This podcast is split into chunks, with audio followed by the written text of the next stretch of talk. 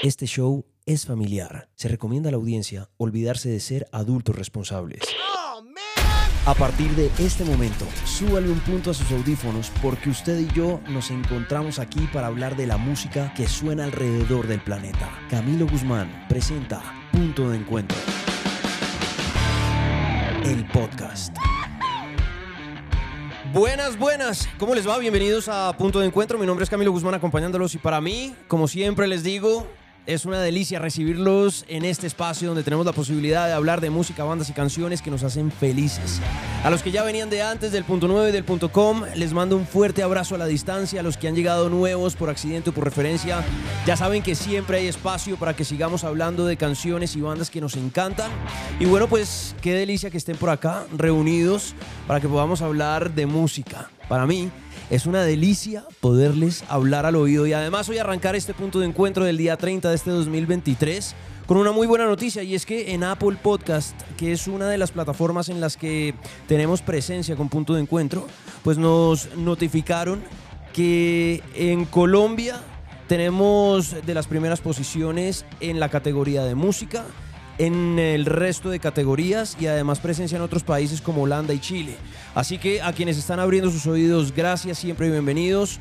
Y pues no es un dato menor o no es menos importante resaltar que son ustedes los que hacen de este espacio algo muy especial. Por eso hoy Quiero arrancar con la pregunta que les había hecho a través de mis redes sociales, que ya saben que si quieren participar lo pueden hacer a través de arroba Camilo Guzmanes en Instagram, a través de los comentarios de las fotografías o también a través de los eh, mensajes directos o en Twitter, arroba Camilo Guzmanes, donde les estoy preguntando constantemente cosas y vuelvo y les agradezco por tomarse el tiempo de pensar, responder y dejarme saber qué es lo que tienen por ahí enredado en el corazón y en la cabeza. La pregunta de hoy, ¿cuál fue el concierto de su vida? A lo cual han respondido más de 150 personas, entre ellas Diana Guzmán, Ana B, Luis Carlos Zambrano, Eslava, Tatiana Aragón, Derli Osorio, Hey Jude, JF Beltrán, Janet Suárez, Telembi Azul, Brian Segura, Alejandra Lara, Juan Gutiérrez, Soy Camilo, Juan Cabet Fister, Ana María Trujillo, Ángel Orrego, Tata Cita,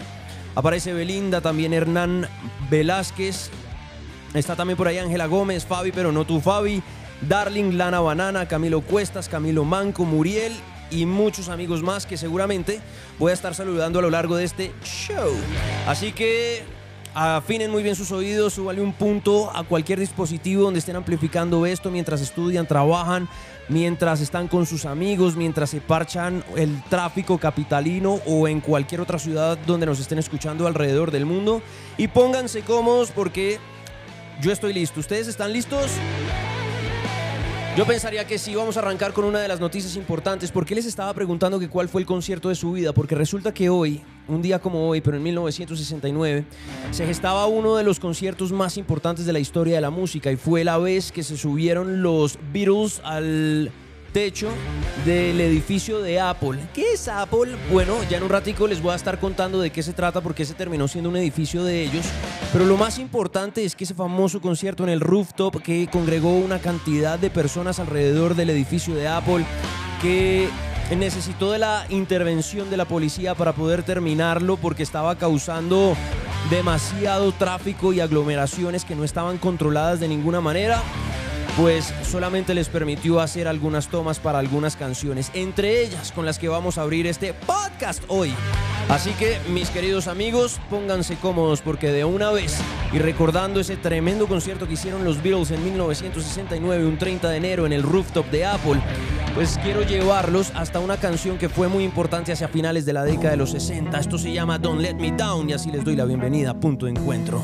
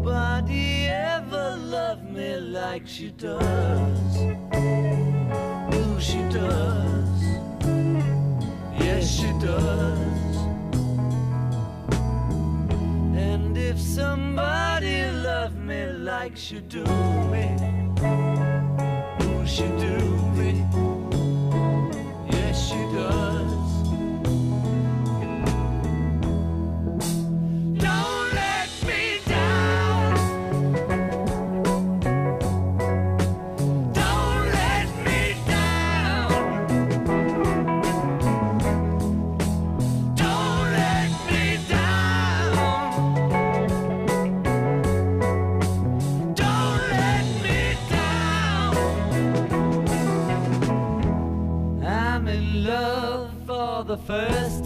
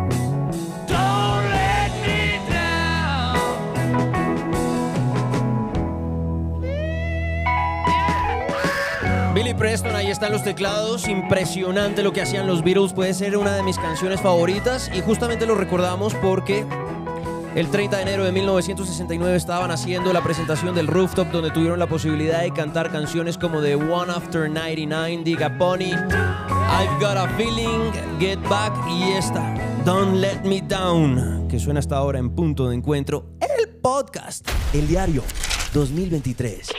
Estamos en el día 30 de este 2023 y bueno, este concierto fue relevante por muchas razones, entre ellas porque ya los Beatles estaban en una posición muy complicada como banda, ya George Harrison se había retirado un par de días antes de esta presentación y había puesto como condición volver a unirse a los Beatles y la próxima presentación que ellos iban a hacer en vivo no fuera un de conglomerar una cantidad de gente alrededor. En eso estuvieron de acuerdo los Beatles y decidieron empezar a ver las posibilidades que tenían de hacer un show legendario. De hecho, gran parte de esta idea tuvo que ver Paul McCartney, donde él decía, ¿qué no hemos hecho? Y finalmente decidió que subirse a la parte más alta de ese edificio, que si no me falla la memoria era de cuatro pisos, tenían una vista increíble, era un lugar donde ellos subían a descansar, era un lugar donde para que la policía pudiera entrar tenía que pasar por la recepción de un edificio que estaba manejado por ellos, en fin, tenía una cantidad de cosas alrededor que hacían que este concierto fuera especial y de esa manera podían comunicarse de una manera muy directa con la gente. Pero ¿por qué era tan importante ese edificio de Apple? Pues resulta que cuando los Beatles empezaron a generar una cantidad de ganancias, quien estuvo siempre muy al frente de la situación financiera de la banda fue un personaje que se llamó Brian Epstein. Y Brian Epstein tenía un conocimiento de la industria musical muy interesante, incluida toda la parte editorial, tanto así que él tenía una compañía paralela que se llamaba NEMS, que era justamente la que le manejaba toda la parte de composición de letras y melodías a diferentes artistas. Cuando los Beatles tuvieron que ir a dar cuentas con el Ministerio de Hacienda británico, que con respecto a las ganancias que tenían, tenían una cantidad de billete ahí en el bolsillo que o lo pagaban en impuestos o lo invertían en alguna compañía o corporación que fuera, digamos, de beneficio público. Se reunieron los cuatro y decidieron armar algo que en principio se llamó Beatles ⁇ Co.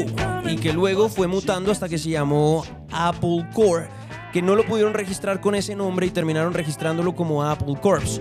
Lo que pasa es que durante todo este proceso, Brian Epstein fallece y ahí es donde los Beatles empiezan a desmoronarse. Es como si se hubiera desatado el nudo y a partir de todo lo que hacía Epstein financieramente por ellos, pues hubiera tenido un efecto difícil entre la banda. La razón, pues ellos eran creativos, eran artistas, eran músicos, estaban más o menos involucrados con el tema de la industria, pero no la entendían muy bien. Pero al final, digamos que para poder armar Apple Corps decidieron que entre los cuatro se iban a dividir algunas ganancias y lo iban a manejar solamente entre ellos. Entonces, cuando fallece Brian Epstein, ellos arrancan a prestar los servicios que prestaba esta corporación. ¿Y cuáles eran esos servicios? Pues eran servicios editoriales, eran servicios fonográficos y además tenían servicios de tecnología. Ellos querían brindar o tener la posibilidad de brindar diferentes electrodomésticos, digámoslo así. Si sacaban, por ejemplo, un disco de vinilo marcado con Apple Corps, pues digamos que le podían poner su sello y estaba bien. Y de hecho John Lennon en una entrevista dice, todos esos servicios más lo que nos vaya saliendo en el camino. Básicamente decidieron armar una compañía para que ellos pudieran jugar un poco a ser empresarios. Y eso terminó saliendo muy mal. Pero dentro del chicharrón que tenían con Apple Corps, ese edificio que en principio lo habían comprado ellos cuatro para inversión porque quedaba en una zona muy especial en, en Inglaterra, pues decidieron retomarlo y ahí montar las oficinas y empezaron a funcionar ellos como corporación, trataron de hacer algunas cosas, pero realmente eran como financiándose autoproyectos marcados bajo bajo el sello de Apple Corps y de hecho por eso hay algunas de las discografías que ustedes seguramente tienen en sus casas que vienen marcadas con esa manzanita verde. Eso luego tuvo una cantidad de complicaciones, incluido Apple los dispositivos electrónicos y computadores que hoy en día conocemos por la utilización de las marcas e incluso en el momento en el que quedaron registrados bajo la editorial de Apple una cantidad de cosas y eso se terminó cediendo y vendiendo por unos acuerdos económicos que hubo entre abogados, Nike terminó usando canciones de los Beatles como Revolution que terminó generando demandas gigantescas por una cantidad de plata y el descontento de la banda alrededor de la utilización de sus canciones en... Pautas publicitarias. Entonces, por eso, digamos que este, este concierto fue tan significativo. Por eso fue tan grande lo que estos tipos hicieron montados ahí en ese rooftop y además se convirtió en la última presentación en vivo que ellos hicieron. Entonces, históricamente tiene una cantidad de factores que hacen que esas cuatro o cinco canciones que alcanzaron a tocar antes de que llegara la policía, pues se quedara para siempre como en la memoria de quienes estuvieron presentes en la Beatlemanía y después de eso con todos los personajes y audiencias que influenciaron a través de su música. De hecho, la última canción que tocaron fue esta, Get Back. Y, y la policía, digamos que tuvo acceso al edificio porque cuando en la recepción trataron de bloquearlos, la policía amenazó con arrestar a la gente que estaba haciendo sus bloqueos y bueno, finalmente decidieron dejar pasar la policía, terminaron subiendo al último piso, apagando los amplificadores y ahí fue cuando recordamos las famosas palabras de Paul McCartney de Thank You Mo, agradeciéndole a quien en ese momento era la pareja de Ringo Starr y también las palabras famosísimas de John Lennon diciendo Espero que hayan disfrutado de la audición y hayamos pasado. Básicamente eso era lo que pasaba con los Beatles y por esa razón hoy nuestra pregunta a través de las redes sociales es ¿cuál fue el concierto de su vida? Así como para muchos el concierto de su vida fue este rooftop en el edificio de Apple Corps en 1969, un 30 de enero. El diario 2023.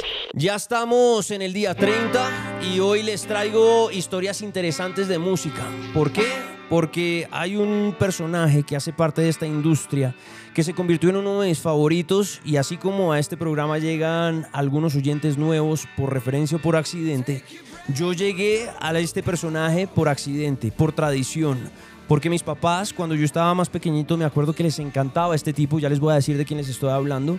Y me acuerdo mucho que nosotros llegábamos de hacer cualquier vuelta y nos sentábamos en la sala a desempacar paquetes o a organizar mercados o a hablar o a lo que fuera. Y en mi casa siempre hubo una tradición y era poner discos de vinilo, luego cassettes cuando fue la época, luego MP3 y así sucesivamente. La música siempre ha estado muy presente desde mis entrañas. Y si hay un recuerdo que yo tengo muy presente en mi cabeza, de hecho son de esas canciones que a uno le huelen a casa, pues es justamente cuando yo llegaba con mis viejos, mi papá ponía un vinilo, me contaba alguna historia referente a quien estaba cantando en ese momento y yo me ponía a bailar lo que sonaba. De eso hay fotos, por ahí hay videos. Y pues era un momento que disfrutábamos mucho los cuatro. ¿Quiénes éramos los cuatro? Mi papá, mi mamá, mi hermana y yo. que alrededor de la música tuvimos una cantidad de momentos bien especiales. ¿Y de quién está hablando Guzmán? Bueno, pues estoy hablando de un tipo que se llama Phil Collins, que en el mundo de la música ha tenido una relevancia gigante.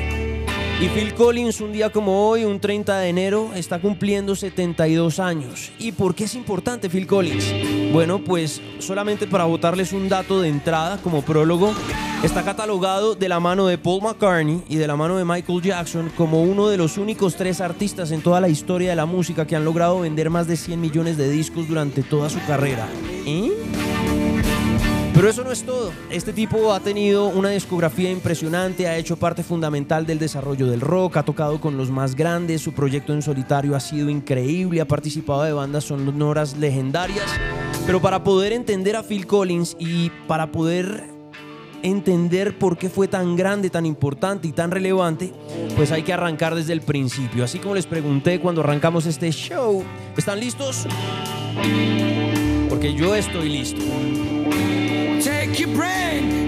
Esto que está sonando de fondo es una banda que se llama The Action, que tuvo mucho que ver con las influencias hacia Phil Collins y para que este personaje se enamorara de la batería. Resulta que cuando estaba muy pequeñito, sus papás le regalaron de Navidad una batería que fue engallando poco a poco a medida que fue creciendo. Una vez estaba siendo más grande y tenía un poco más de criterio musical, pues digamos que lo que oían sus papás eran los Beatles y ese tipo de bandas que inspiraron un montón a que Phil Collins de la mano de sus tarros se sentara enfrente de la radio o del televisor y empezara a emular lo que sonaba. Y a partir de ahí, pues este tipo empieza a enamorarse de la batería y a hacerla trascendente en su vida, pero él digamos que artísticamente no arranca por la música, sino que arranca por la actuación. La familia Collins era una familia supremamente artística, tiene un hermano que es escritor, tiene una hermana que es artista y él que quería ser actor y no le va muy bien en el campo de la, de la, actuación. Es un tipo que se presentó a algunos papeles, hizo algunos secundarios, trató de hacer algunos principales, pero en los castings nunca le fue bien. Y en esa insistencia digamos que empezó a coquetearle la música desde el otro lado. Mientras las cámaras de televisión le hacían el feo y le hacían muecas y lo intimidaban, del otro lado había una batería por allá arrinconada que le picaba los ojos, le, picaba el hi-hat. y le decía, aquí está, aquí está el futuro, para aquí, por aquí es la vuelta. Venga que yo le enseño por dónde es que es. Y digamos que toda esa experiencia que Phil Collins tuvo como actor, pues lo llevaba a codiarse con la farándula de ese momento en el Reino Unido, que al final de cuentas cuando hacía castings o cuando salía al cast a tomarse algo terminaban siempre de fiesta en un club muy famoso que se llama El Marquis. Y en El Marquis había diferentes presentaciones de diferentes grupos o de diferentes artistas, entre ellos esa banda que oíamos hace un rato que se llama The Action, o entre ellos, por ejemplo, presentaciones de Body Rich, un jazzista increíble, baterista, que tuvo la oportunidad de presentarse allí y enamorar a Phil Collins de lo que ese tipo hacía con la batería. Oigan un poco.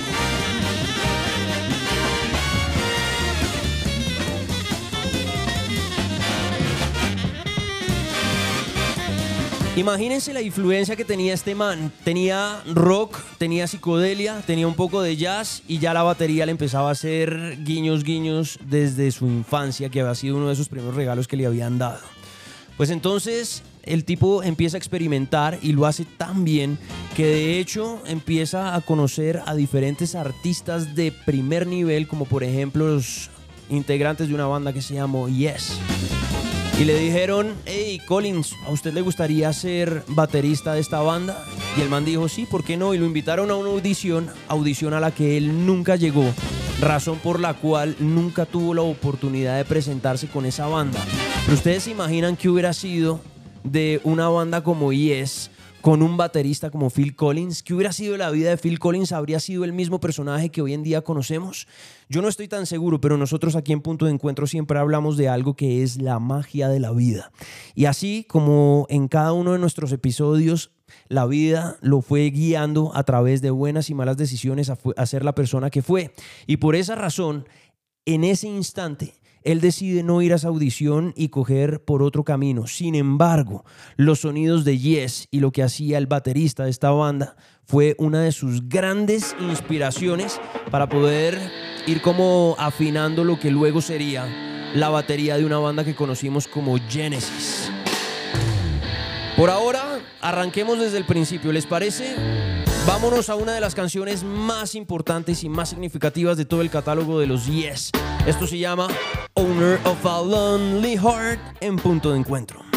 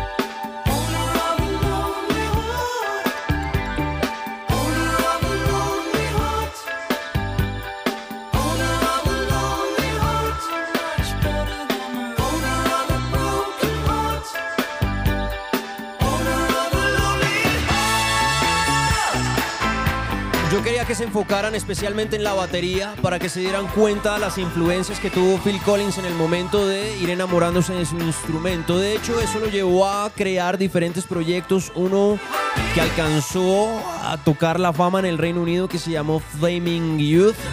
Que no duró mucho tiempo, pero que sí le abrió las puertas para que grandes nombres de la industria pudieran acercarse y admirar un poco lo que él hacía en la batería que era tan importante. Por eso, las influencias como The Action, como Body Rich, como Yes, en este punto de nuestra historia son tan importantes para llegar finalmente a una de las historias más divertidas que hay en la vida de Phil Collins. El diario 2023. Estamos en el día 30 de este 2023 y esto que ustedes oyen de fondo es a George Harrison. Como les decía, una de las grandes influencias de Phil Collins siempre fueron los Beatles. Y tiene mucho sentido porque Paul McCartney es baterista. Entre otras cosas fue uno de los primeros bateristas que tuvo la banda mientras terminaba de formarse porque los Beatles no siempre tuvieron la misma formación que hoy en día reconocemos de los cuatro grandes de Liverpool.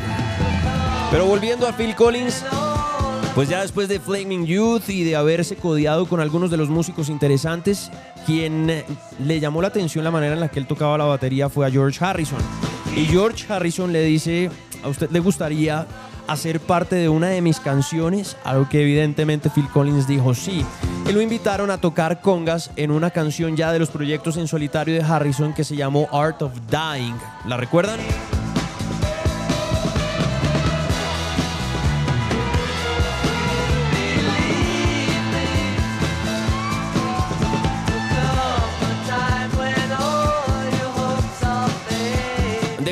Los percusionistas en este punto están diciendo Guzmán, pero en esa canción no hay congas.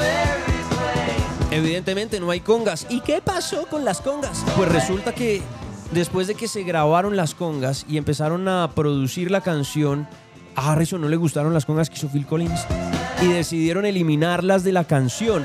Luego, cuando la canción salió al mercado, Collins tratando de escuchar su participación con un ex Beatle, que era uno de sus momentos de gloria, pues no oyó nada de lo que él había grabado.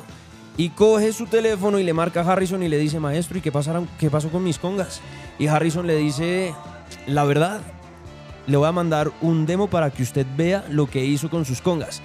Y Harrison tocó mal el instrumento, lo grabó y se lo envió, lo recibió Collins pensando que había sido su toma.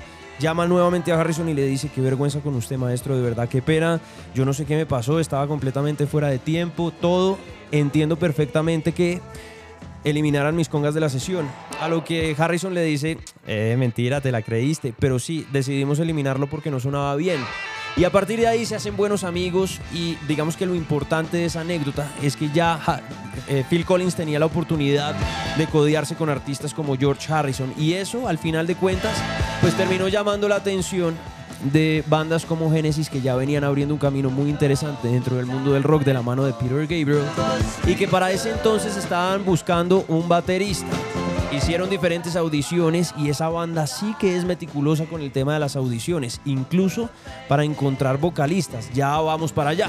Pero por ahora digamos que Collins hizo match, a Peter Gabriel le gustó lo que el man había hecho y no solamente lo invitó a tocar la batería, sino que termina siendo parte de la agrupación y mientras hace parte de la agrupación sacaron diferentes discos como el Nursery Crime, donde uno ya no oía la voz de Peter Gabriel, Peter Gabriel cantando las canciones de Genesis, sino que uno también podía oír la voz de Phil Collins. Pero ¿cómo así si es baterista? Bueno, pues así como lo hacía Dave Grohl con Taylor Hawkins, que había canciones en las que dejaba que Hawkins dejara cantar, así como había canciones en las que John Lennon le permitía a Paul McCartney cantar o a George Harrison cantar, Peter Gabriel, corriéndose de su posición de vocalista, le dio la oportunidad a Phil Collins de cantar en algunas de esas canciones. Por eso cuando uno abre la discografía de la banda, pues se va encontrando uno pequeñas joyitas donde cuando todavía estaban Peter Gabriel y Phil Collins en la misma agrupación, uno encontraba a Phil Collins en las voces. Un ejemplo de ello es esta canción, For Absent Friends. Esto lo hace Genesis, de ese Nursery Crime, sonando en punto de encuentro.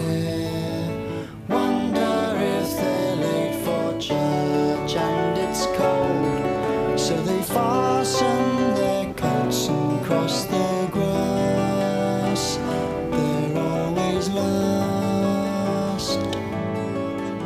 Passing by the padlock swings, the roundabout still turning.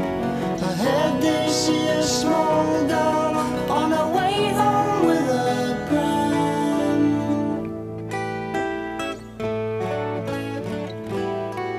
Y es que Phil Collins, al igual que lo hace con la batería, tiene un tono de voz muy particular. Uno oye cantar a Phil Collins y uno sabe que es él. He's close to La diferencia era abismal entre Peter Gabriel y Phil Collins. Pero ahí estaba, marcando tendencia con su voz y además con su batería. Y esto, pues, le empezó a abrir la posibilidad y la ventana de pensar que tal vez podría arrancar una carrera en solitario donde él pudiera interpretar sus propias canciones. Finalmente, Genesis tiene una historia muy bonita de discos, pero si nos centráramos en hablar de Genesis duraríamos en este punto de encuentro horas repasando toda su discografía y llegando finalmente a Phil Collins, pero lo que a mí me parece muy interesante es que digamos que con todo esto empezaron a pasar una serie de cosas que fueron fundamentales dentro de la historia. Lo primero es que Peter Gabriel pues ya había tenido la misma idea de Collins y dijo, yo tal vez quiero hacer mi proyecto y él arranca por un lugar completamente diferente y hacia mediados de la década de los 70 la banda se queda sin vocalista. Y ahí, si ya llevaban varios discos que habían sido exitosos con Peter Gabriel, ¿qué iban a hacer? Pues decidieron los Genesis hacer más de 400 audiciones. Probaron cualquier cantidad de voces, diferentes tonos, géneros, personalidades. Al final se dieron cuenta que tenían la magia sentada en la batería. Y le dijeron, Collins, yo creo que es momento de que usted tome las riendas de las voces en esta banda. Y el tipo arranca. Y la buena noticia es que se vuelve Genesis una de esas bandas que empieza dentro de lo comercial a tener momentos muy interesantes en lugares de privilegio en el Reino Unido, pero también en los Estados Unidos. Lo que quiere decir que la voz de Phil Collins empieza tener una trascendencia internacional. Logran saltar el charco, llegar a un mercado tan complicado como el norteamericano y ahí empieza Genesis a posicionarse como una de esas bandas que ya empezaba a dejar un legado bien interesante en términos de sonidos. Y a partir de ahí Collins dice, ok, si yo voy a ser vocalista de Genesis, pues también quiero ser mi propio vocalista. Y el man arranca a trabajar en su proyecto. Arranca a trabajar en sus sonidos, arranca a tratar de buscar cuál es ese lugar donde él se siente cómodo desde su autenticidad. Y creo que a partir de ese primer disco, donde empezamos a experimentar ya la voz mucho más presente de Phil Collins, también empezamos a presenciar una forma de tocar la batería que tenía mucho reverb y que empieza a ser como una firma muy característica de los sonidos de este tipo. Así que Cerrando la década de los 90, nos encontramos con, de los 70, perdón, nos encontramos con su álbum debut en solitario, un disco que se llamó Face Value y un disco en el cual encontramos una canción que se volvió un éxito internacional, ya sea porque venía con toda la fuerza de Genesis o ya sea por el talento innato que tenía o que tiene Phil Collins.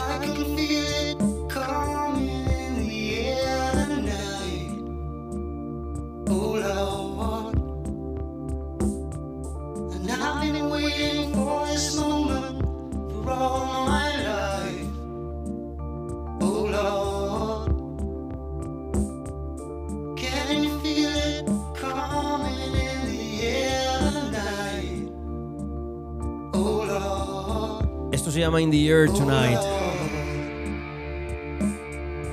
Canción Sota. Es Phil Collins en punto de encuentro, el podcast.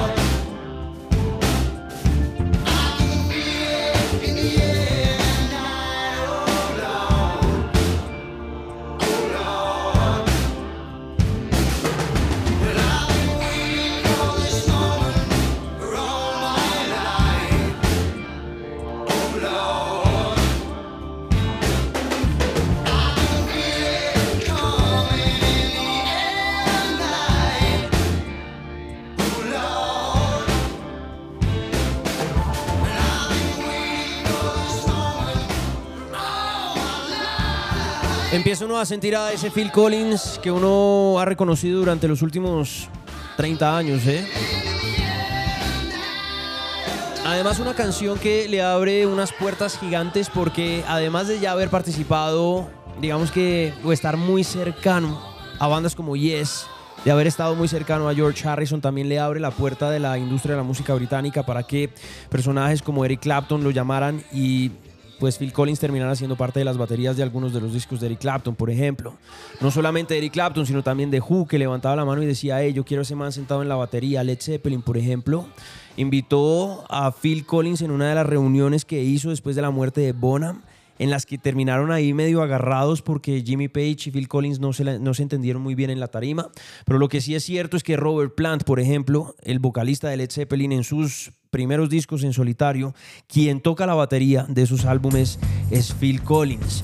Y eso pues ya le fue dando un nombre muy interesante, le fue dando un peso también muy grande y le dio la posibilidad de empezar a experimentar, a experimentar su voz, a experimentar esa batería característica que oíamos in- en esa canción que se llama In the Air Tonight y que poco a poco también se dio el lujo de hacer algunos covers que le sonaron muy bien y de hecho hay situaciones en las que el cover queda tan bien hecho que la original pasa a un segundo plano y se vuelve muy popular ese cover que hace ese otro artista. En este caso, recordando un poco y destapando las influencias que tenía Phil Collins hacia la Motown y ese soul norteamericano, pues decidió adoptar una canción de los Supremes que se llama You Can Hurry Love y decidió hacer su propia versión y le salió increíble y se volvió famosísima y fue uno de sus grandes éxitos internacionales que ya no solamente le abría las puertas con grandes músicos y que captaba una cantidad de audiencias porque además al hacer un cover como estos lo que está haciendo es que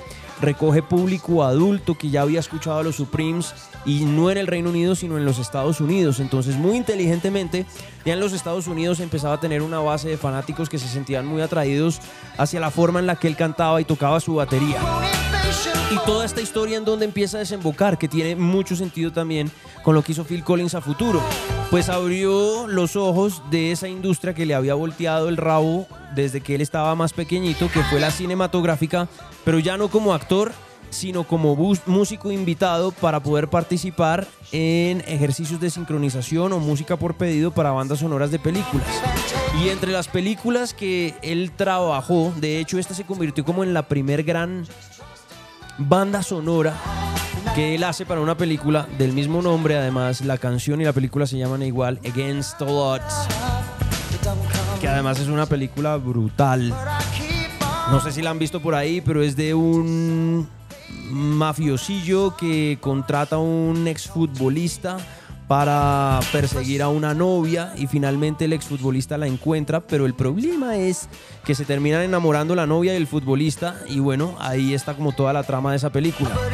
Pero lo interesante y lo que a mí más me gusta, pues es centrarme en la banda sonora porque eso va a tener mucho que ver para el camino que terminó adoptando Phil Collins para convertirse en eh, un personaje considerado como un Disney, un Disney legend.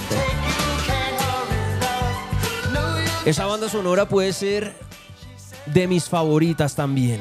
Y aquí sí empieza uno a sentir a ese Phil Collins característico del cual nos hemos enamorado a lo largo de tanto tiempo. Señoras y señores, la primera banda sonora de Phil Collins, Against All Odds, en punto de encuentro.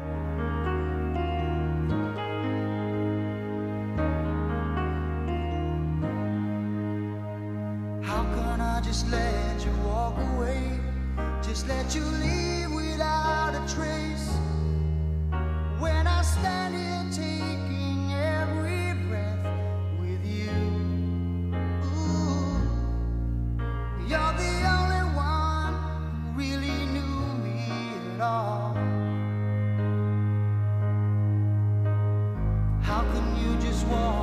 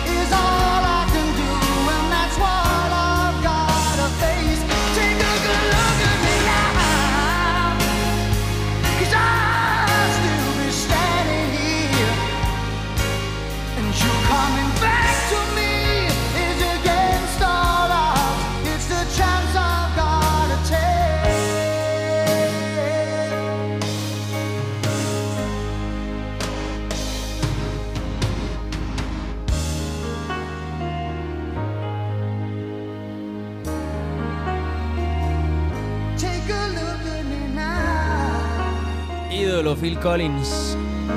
Hoy cumpliendo 72 años y esa es la razón por la cual hoy estamos hablando de él, de su legado, de su carrera, de sus canciones, de su catálogo, de su música, de su batería, de su voz en este punto de encuentro. El diario 2023. Estamos en el día 30 de este 2023 y bueno,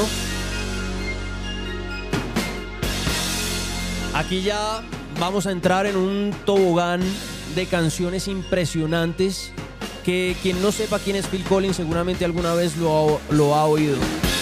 Ha tenido la posibilidad de tararear sus canciones, por lo menos de, de darle contra el piso con el piecito los golpes de su batería.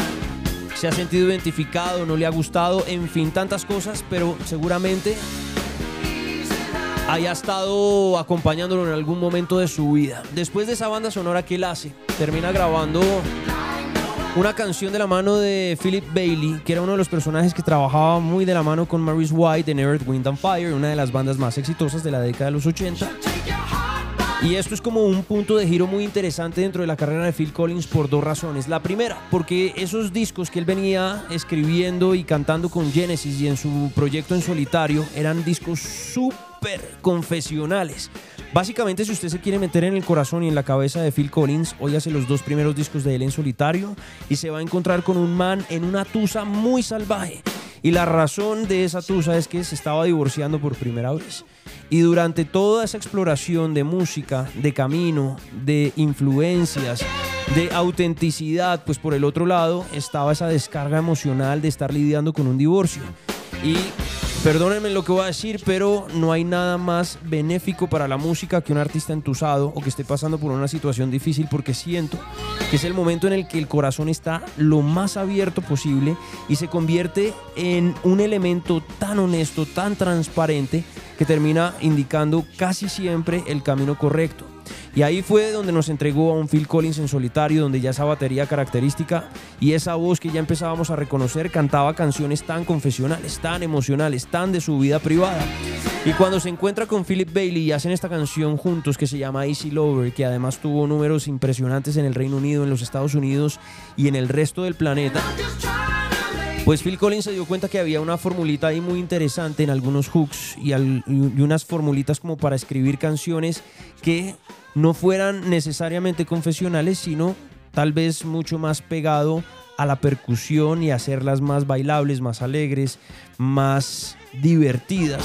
Y empieza a coquetear con diferentes géneros hasta encontrarse con el mundo del pop de frente y ahí es donde él baila entre todas estas influencias. La psicodelia, el rock progresivo, el soul, como por ejemplo aquí con Philip Bailey, el pop, el rock y en fin. Hay una cantidad de influencias que están súper marcadas dentro de la discografía de Phil Collins y que son muy fáciles de sentir a medida que uno va avanzando entre su discografía. De hecho, la canción que viene a continuación es una de esas canciones que está incluida en lo que yo considero la gran obra maestra de Phil Collins en solitario. Un tremendo trabajo discográfico que se llamó No Jacket Required, que fue el disco que le abrió las puertas a que ya se ganara premios Grammy, un reconocimiento internacional a una trayectoria que hasta ese momento venía haciendo muy bien y además, dato no menor, un disco que entre sus joyitas ocultas se encuentra uno a Peter Gabriel y a Sting. ¿Pero cómo así? Pues sí, resulta que Peter Gabriel y Phil Collins no salieron tan peleados de Genesis. De hecho, intereses muy particulares y personales fueron los que llevaron a Peter Gabriel a tomar la decisión de hacer su carrera en solitario, razón por la cual terminaron juntándose este par de genios y haciendo canciones juntos.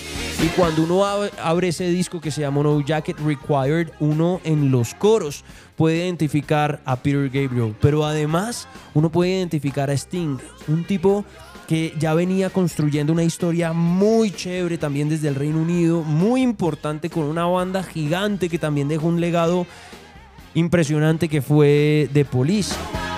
Y solamente tener esos dos nombres allí incluidos, pues hizo que este trabajo discográfico generara una atención muy particular por parte de la crítica, de la prensa, de las audiencias y al final pues tuviera un reconocimiento muy interesante como los premios Grammy que le entregaron por hacer canciones que allí vendrían incluidas. De hecho, para ponerles un ejemplo muy puntual, hay una canción dentro de las tres o cuatro sencillos que lanzó para esa época, que para mí es de las más importantes y que es de las más icónicas en el sonido de Phil Collins en solitario. Párenle bolas a los coros. Esto se llama One More Night. ¿A quién reconocen ahí atrás? ¿Será Sting? ¿Será Peter Gabriel?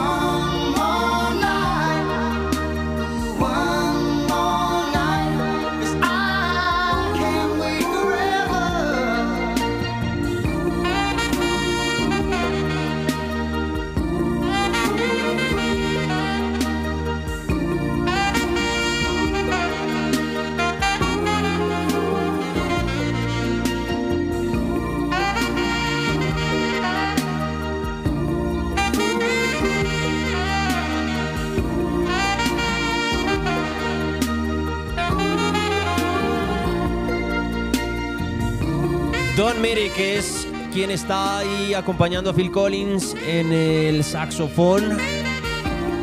Qué instrumento tan bonito, ¿eh? Batería de Phil Collins, voz de Phil Collins. Tres Grammys, No Jacket Required, gran obra maestra, acompañado de Peter Gabriel y de Sting los, en los coros.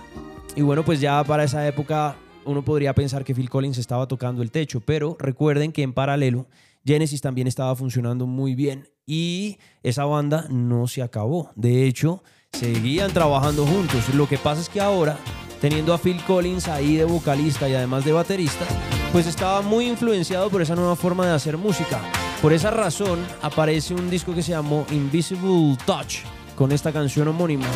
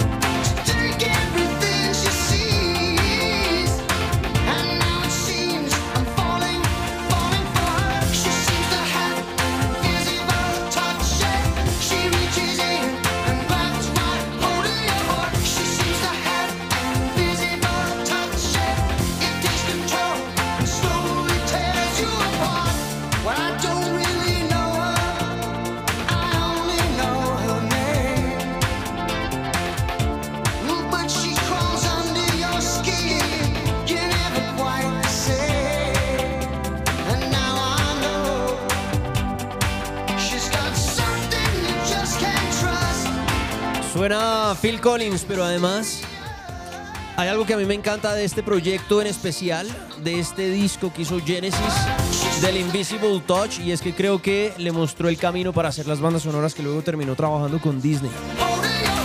Aquí este man ya estaba haciendo otra vuelta completamente distinto, es un Genesis completamente diferente al que habíamos escuchado en la década de los 70, estaba influenciado por otras cosas, otras letras, otra percu. Otro Phil Collins distinto, tipo que ya estaba en las altas esferas de la industria de la música y que ya venía haciendo lo que se le daba la gana porque siento que encontró el camino correcto. Siento que el corazón ya le había dicho por dónde caminar y le hizo caso. Y por ahí anduvo y le fue muy bien y empezó a generar el disco más exitoso de Genesis, su disco más exitoso en solitario. Empezó a tener a Sting, a Peter Gabriel de la mano.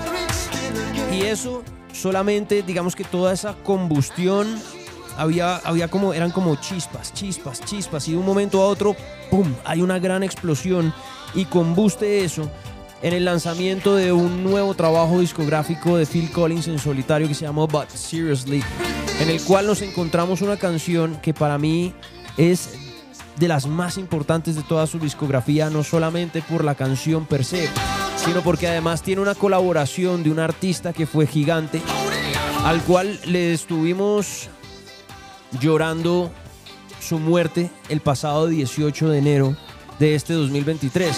Ustedes recuerdan a un tipo que se llama David Crosby, que fue guitarrista y vocalista de un proyecto que se llamó The Birds, aunque a mí me gusta más su proyecto en solitario, debo admitirlo, pero que tuvo una época de guitarra súper importante y que además era tan característico ese bigote blanco, largo, que tenía súper poblado, que parecía como una caricatura. Bueno, pues este tipo, David Crosby, se da la mano con Phil Collins para hacer una de sus canciones más especiales, pero no coescribiendo o no haciéndole la guitarra, no. En esta canción ustedes lo van a oír cantar y lo van a oír cantar en los coros. De hecho, esta canción que viene incluida dentro de este trabajo discográfico se convierte o consolida a Phil Collins como una gran estrella internacional. A partir de acá ya no había ningún tipo de discusión alrededor de quién era, de dónde venía, qué hacía. Sencillamente era un baterista gigante, enorme, que había tocado con los más grandes. Tuvo la oportunidad de reemplazar a John Bonham de Led Zeppelin. Se dio la mano con Robert Plant, con Paul McCartney, con George Harrison, con Eric Clapton, con David Crosby. Y bueno, pues aquí lo tenemos con esta canción que se llama Another Day in Paradise en punto de encuentro.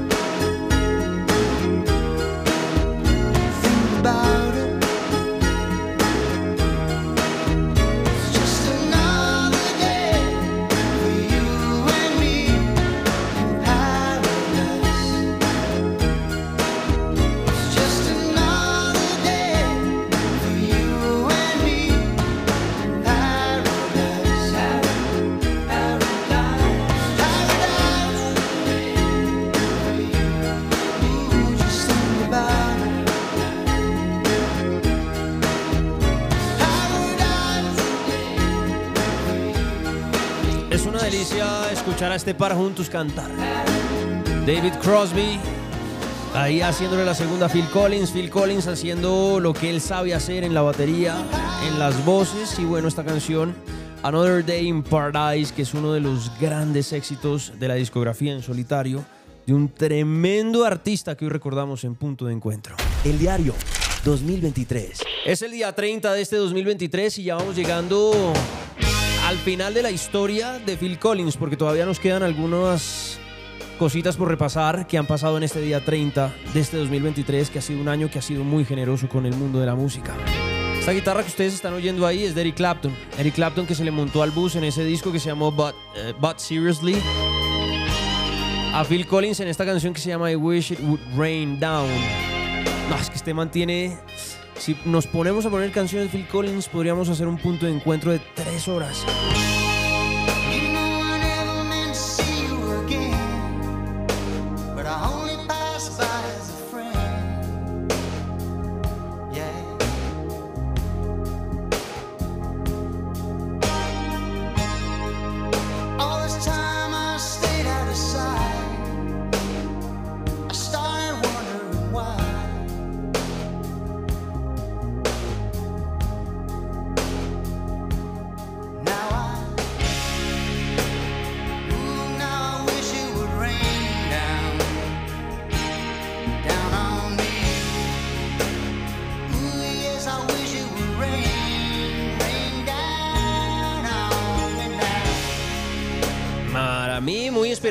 Canción en Led Zeppelin. Pero pues uno siente que el virtuosismo de Eric Clapton no pelea con el virtuosismo de Phil Collins. Y terminaron haciendo canciones increíbles como esta. Phil Collins, que hemos dado ya diferentes argumentos del por qué es el artista que es y por qué vale la pena recordarlo y por qué vale la pena celebrar su vida en su cumpleaños número 72.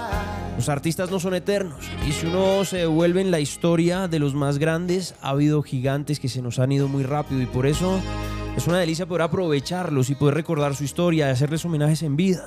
Para poder celebrar sus canciones, saber que por ahí andan todavía respirando el mismo aire que uno respira. Y que en algún momento se sentaron a componer, a desnudar su corazón, a regalarnos sus historias, sus dolores, sus sufrimientos, a transcribir esos sentimientos en canciones y volver esas canciones en bandas sonoras de nuestra vida. Es un gigante Phil Collins. A veces su nombre no es tan nombrado, no es tan grande como el de otros artistas que uno dice, puff, legendarios. Pero este, este está al nivel de leyenda de la mano de los más grandes. Porque se abrió campo en una industria difícil, porque se ganó el respeto de los que en ese momento estaban mandando la parada, porque tuvo la admiración de los más influyentes, porque logró dejar su propio legado, porque logró construir su propia historia, porque como un héroe desde la batería logró mantener unida una banda que se llamó Genesis, luego como trío, y que hoy en día todavía sabemos que por ahí andan dando lora. Y como si fuera poco, se metió en el mundo de los niños, porque se metió en el mundo de lo animado y desde ahí considerado como un Disney Legend. Tipo que tuvo la oportunidad de cantar en un show de medio tiempo del Super Bowl y sin ningún tipo de pena se sube en ese escenario y empieza a tocar una de las canciones que hacen parte de la discografía de Tarzán de finales de la década de los 90, una canción bellísima que se llama Two Worlds. Tipo que tuvo la responsabilidad de animar la historia de dos ositos. Uno que era humano y se convirtió y el otro que era un osito de verdad y se hacen muy amigos.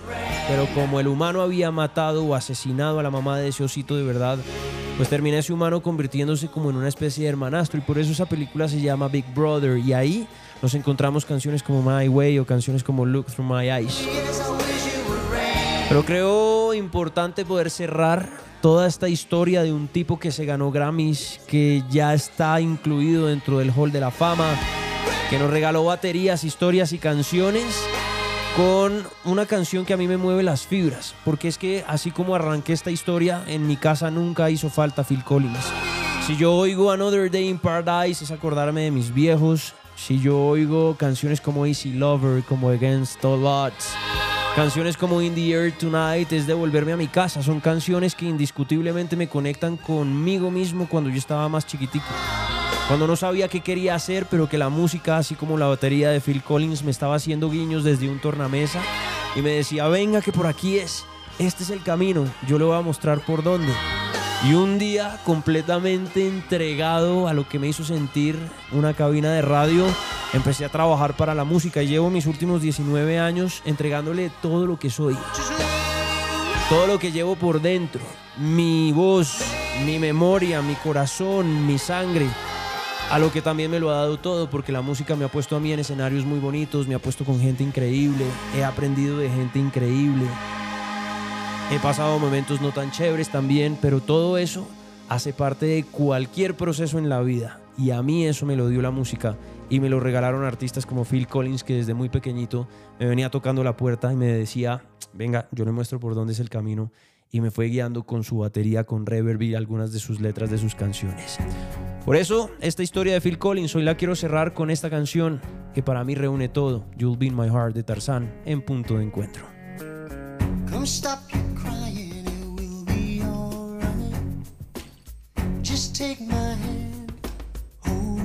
time.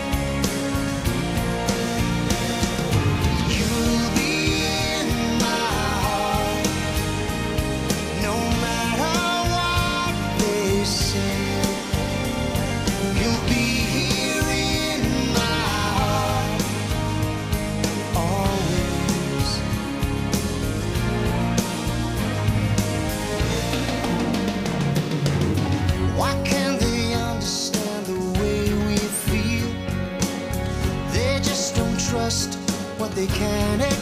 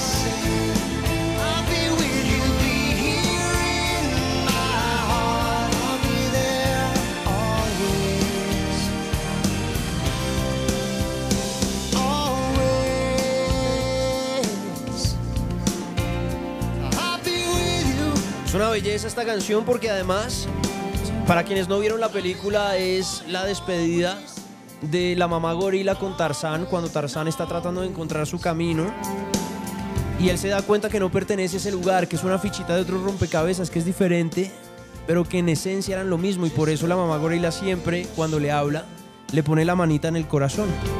Y hay una escena muy bonita en esa película que es cuando se ponen mano contra mano y la de los simios tiene como las falanges un poquito dobladas, pero cuando las estiran casa perfectamente con la de Tarzán.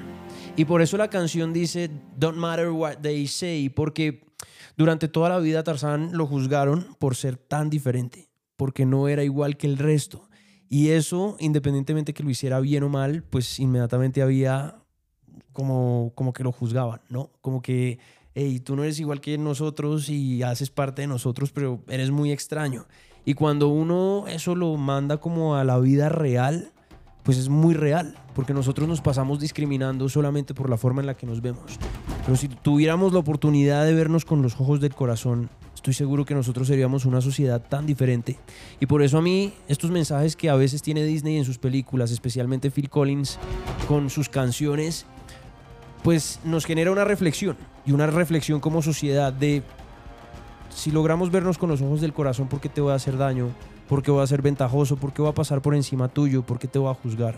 ¿Por tus miedos? ¿Por tus inseguridades que tal vez son iguales? ¿O tal vez las mías son peores? No sé, hay una cantidad de reflexiones ahí muy bonitas que con Tarzán y Phil Collins a mí se me mueven las fibras desde lo más profundo y bueno, quería dejárselas ahí para que también pudieran reflexionar conmigo de la mano. Estamos en el día 30 de este 2023 y es momento de saludar a algunos de nuestros amigos que se estuvieron reportando a través de las redes sociales con cuál fue el concierto de su vida. Karen Salazar, a quien admiro y con quien he trabajado y con quien también comparto ese gusto especial por los Foo Fighters. Trabaja hoy en día en Sony Music, una mujer increíble. Me dice Cami, en el 2015 los Foo Fighters en Colombia y el tributo a Taylor Hawkins en Los Ángeles. Qué envidia porque yo le hice la fila a ese concierto y no pude. Fue imposible. Karen, un abrazo enorme y bienvenida siempre a este punto de encuentro. Olga Santamaría que me dice Oasis, los vi en su última gira juntos. Negro Negret que me dice Daft Punk, recuerdo muy bien que fue en Nueva York para el año 2010. Gasté todo mi dinero en ese momento para verlos en el Madison Square Garden, una experiencia única. Siento que me puedo morir tranquilo, pues es que maestro, negro negret.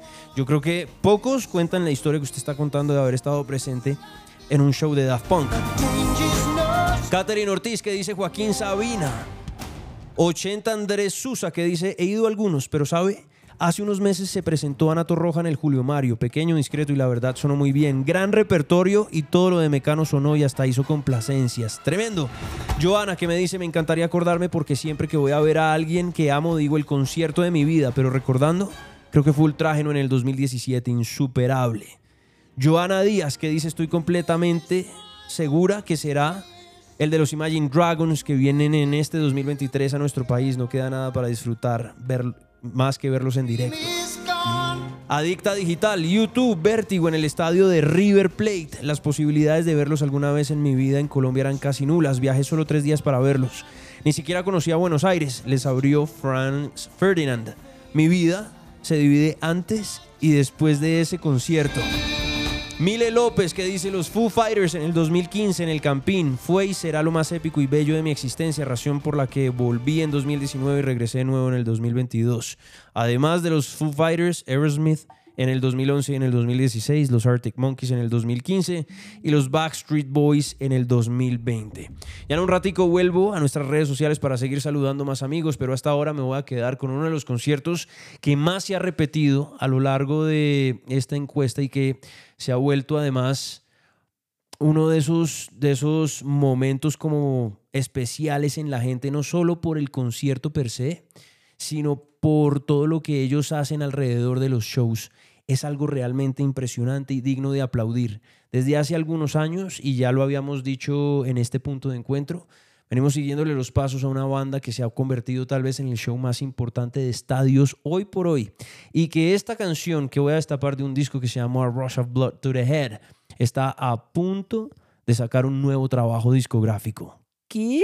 Pues sí, ya en un ratico les cuento la noticia completa. Mientras tanto, sé que ustedes han escrito que uno de los shows que les cambió la vida fue el de Coldplay. Y esta canción la tuvimos en Bogotá un par de veces en un par de presentaciones. God put a smile upon your face. Where do we go? Nobody knows.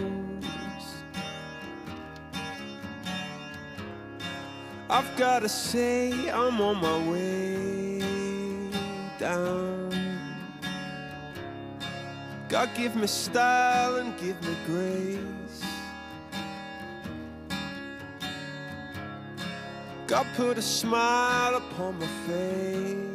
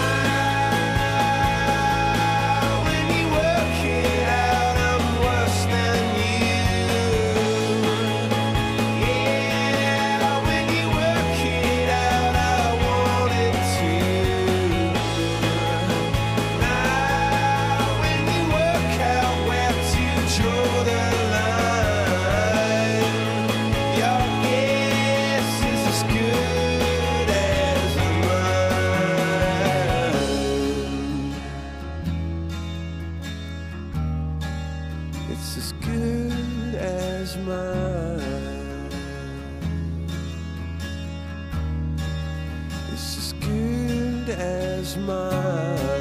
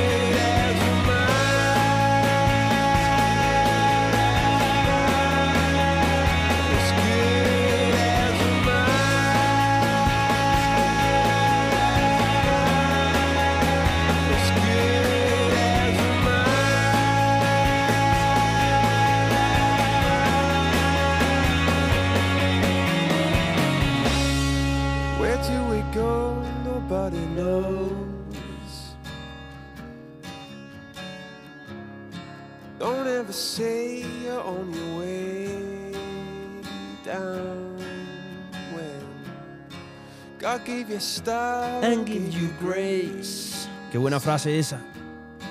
God, what? and put a smile upon your face. Este es el radar Entertainment News. de punto de encuentro. Y justamente les estaba hablando de Coldplay. Qué buena frase, ¿no? God give you grace. God give you style and give you grace. God put a smile upon your face. De mis canciones favoritas, sin lugar a dudas, del Rush of Blood to the Head. Y les decía que Coldplay está en el radar porque viene con disco nuevo. ¿Cómo así? Aquí están ellos mismos en una entrevista que hicieron para un canal norteamericano diciendo qué es lo que viene en términos de música. Yes, we're we're um, we're finishing an album called Moon Music, um, which is the second Music of the Spheres uh, volume, um, but that won't come out for a little bit. uh, we Okay. might start playing some songs at some point this year. Um, that's is that the answer you're looking for? Sí, señor, esa es la respuesta que estaba buscando a la pregunta. El disco lo que dice básicamente Chris Martin ahí es que están trabajando, ya están terminando de grabar un disco que se llama Moon Music, va a ser la segunda parte del Music of the Spheres y que seguramente en los shows que van a estar dando este año durante diferentes países. Van a estar tocando algunas de las canciones que vienen ahí incluidas, pero dice él que se va a demorar un poquito en salir, que independientemente que ya esté listo, va a ser un disco que se va a demorar un poquito en salir. Sin embargo, saber que esta banda ya está terminando un nuevo trabajo discográfico, pues inmediatamente lo pone uno a pensar que hay de cierto en el rumor que se, estará, se estarían presentando nuevamente en Latinoamérica para una nueva gira con un show importante que tenga incluidas las canciones que vienen de- dentro de ese Moon Music. Pues tocará esperar a ver qué pasa.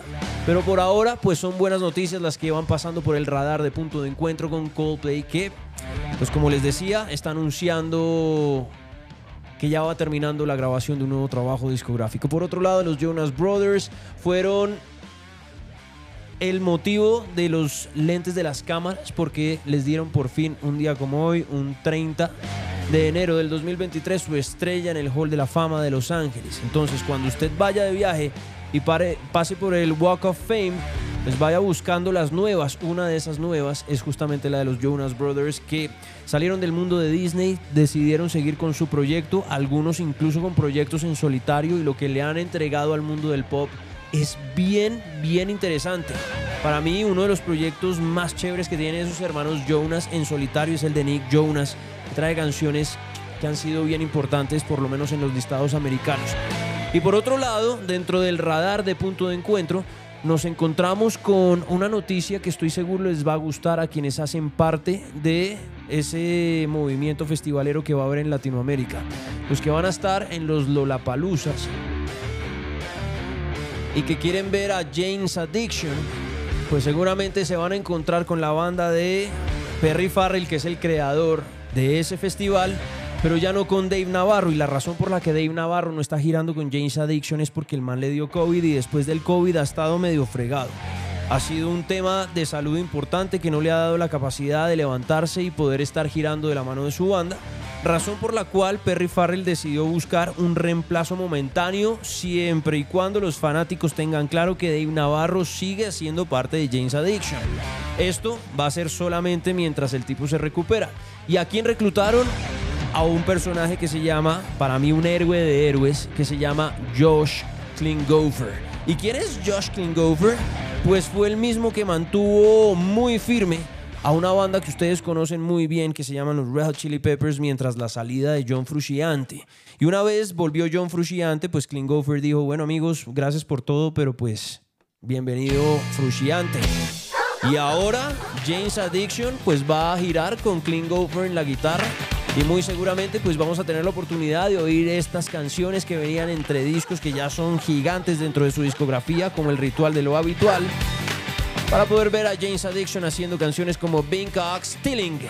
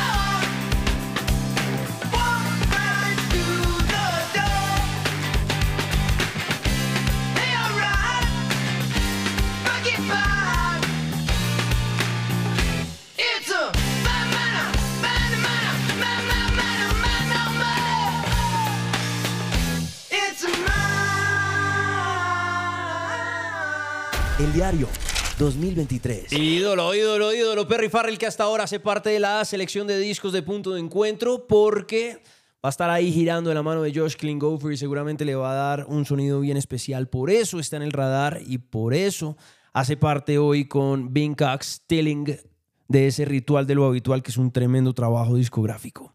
Por ahora, pues ya vamos llegando al final de este show. Uf, es que nos quedaron cosas por fuera, debo, debo confesarles. Dentro de lo que tenía preparados para hablarles, todavía nos quedan, sí, nos quedan, nos quedan cosas por fuera, pero yo creo que ya es momento de ir acabando este show y darle la bienvenida, como es habitual en este punto de encuentro, a un artista colombiano para que pueda tener presencia y podamos hablar un poco de la música que tiene tatuada esa etiqueta en nuestro país. Hay un artista que yo admiro muchísimo y vuelvo y digo, yo no sé, se ha convertido en una palabra muy mística dentro del punto de encuentro y es la magia de la vida. La magia, la magia. Hay, hay una banda que se llama Monsieur Periné que se fue creando poco a poco con una cantidad de músicos supremamente virtuosos y que arrancaron haciendo un show súper circense, muy bonito, que de hecho fueron enamorando una cantidad de audiencias, no solamente desde las canciones y las letras de sus canciones, sino también desde lo estético. Pero devolviéndose un poco en la historia, es muy bonito ver cómo la vida le tiene preparado a ciertas personas esos momentos especiales. Una de ellas es Catalina García, que es la voz de Messier Periné, que entre otras cosas hacía parte como de ese parche de amigos y se van para un paseo en algún lugar de nuestro país y en ese paseo terminan guitarreando, tomándose algunos tragos y en esa guitarreada se sabía que Catalina cantaba y ellos le dicen a Catalina canta. Y ella, no, no, no quiero, me da pena. No, pues canta, canta algo que estamos acá parchados chéveres. Y de golpe arranca Catalina a cantar y se dan cuenta que es un match perfecto con un proyecto que ellos luego bautizaron así, Messier Periné. Y Catalina no solamente hoy en día mantiene la banda de la mano de Santiago, que además es un animal en la guitarra y que han hecho una tarea muy bonita desde lo alternativo, sino que además desde su proyecto en solitario también viene haciendo cosas muy interesantes, tanto que ha llamado la atención de artistas internacionales para que ella pueda hacer algunas colaboraciones.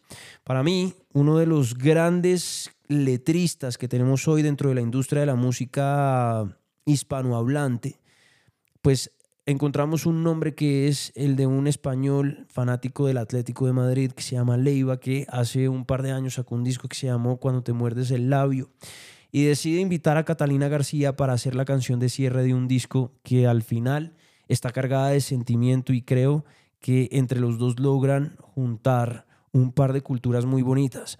Leiva, para quienes no lo conocen, bueno, pues más adelante en algún otro punto de encuentro podremos estar hablando de él, pero pues estaba muy inspirado en los grandes compositores de la historia de la música en español, por ejemplo, Joaquín Sabina.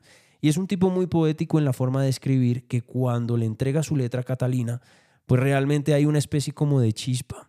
¿Se acuerdan cuando nosotros ha- hablamos de Close to You y de los Carpenters?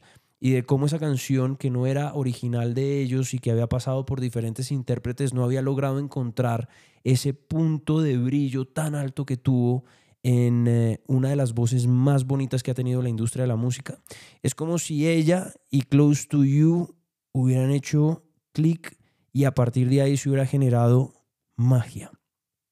Lo mismo pasa con esta canción, porque le iba desde miles de kilómetros apartado de nuestra cultura, le entrega sus letras a Catalina y es como si entre ellos dos hubiera una magia especial en el momento de cantar. Y esa es la razón por la cual hoy traigo a un artista que tiene muy tatuada la bandera de nuestro país, que ha generado una carrera durante muchísimos años, que tuvo la fortuna de entrar en el mundo de las redes sociales, por ejemplo TikTok, y de ahí rescatar una cantidad de canciones de Messier Periné que han servido para la creación de contenidos de diferentes usuarios a través de sus videos. Y de esa manera también poner muy vigente a una banda que se merece estar vigente, una banda que se me- merece estar en la vitrina de la música alternativa colombiana, porque lo han hecho bien, porque lo han hecho juiciosos y porque Catalina, desde ese día sentada en algún pueblito de Colombia, parchando con sus amigos, teniendo el sueño de cantar, pues terminó regalándonos la oportunidad de oírla cantar y de hacer covers y de hacer versiones y de hacer colaboraciones de la mano de artistas de la talla de Vicente García o de la talla de Leiva. Y por esa razón, este punto de encuentro quiero despedirla con esta canción y con un mensajito bien especial. Ya hoy que he estado como reflexivo y un poco como con el corazón abierto, si usted está en este punto de su vida, pasando por un momento complicado o por una situación en la que tal vez no encuentra fácil la luz, no se preocupe, que la vida le tiene preparado a usted el momento justo para que todo brille. Y al final de cuentas, eso se traduce en un ejercicio muy difícil que es la paciencia. Y la paciencia pues genera ansiedad y la ansiedad una cantidad de otras cosas que son difíciles de controlar, pero al final todo llega. Y por eso esta canción se llama así. Llegará. Es Leiva con Catalina García en punto de encuentro. Les mando un fuerte abrazo a la distancia y nos oímos en una próxima. Chau. Si pudiera arrancar por el final, agitarlo todo como un huracán, habría tantas cosas que olvidar.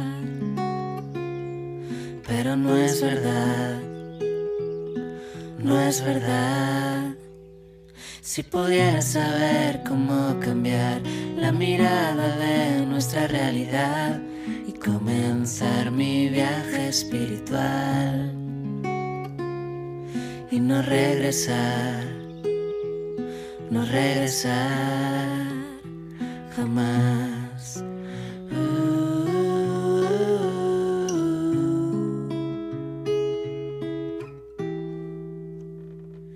Una vez más, volando descalzos, poniendo cara al horizonte, midiendo todas las palabras te voy a explicar, ya no quiero más nada, tan solo necesito bosques y campos que me traigan calma.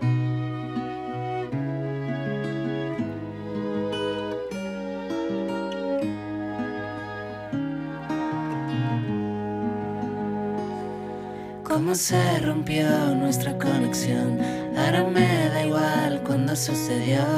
Seguimos esperando una señal. Sé que llegará, llegará. Mira dónde estamos tú y yo. En esta habitación, una vez más, volando descalzos poniendo cara al horizonte, midiendo todas las palabras. Explicar, ya no quiero más nada, tan solo necesito bosques y campos que me traigan calma.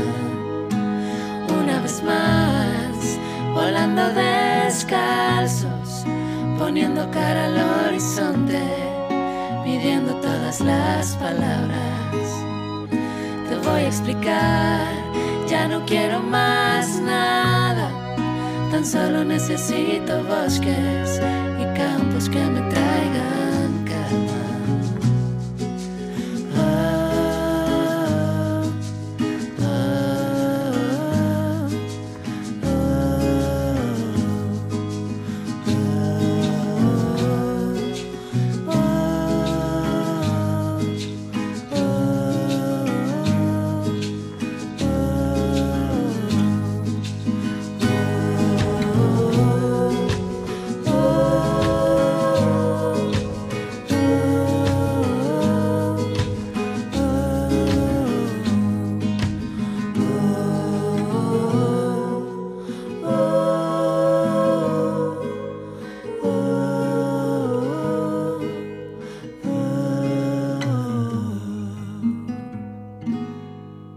diario 2023.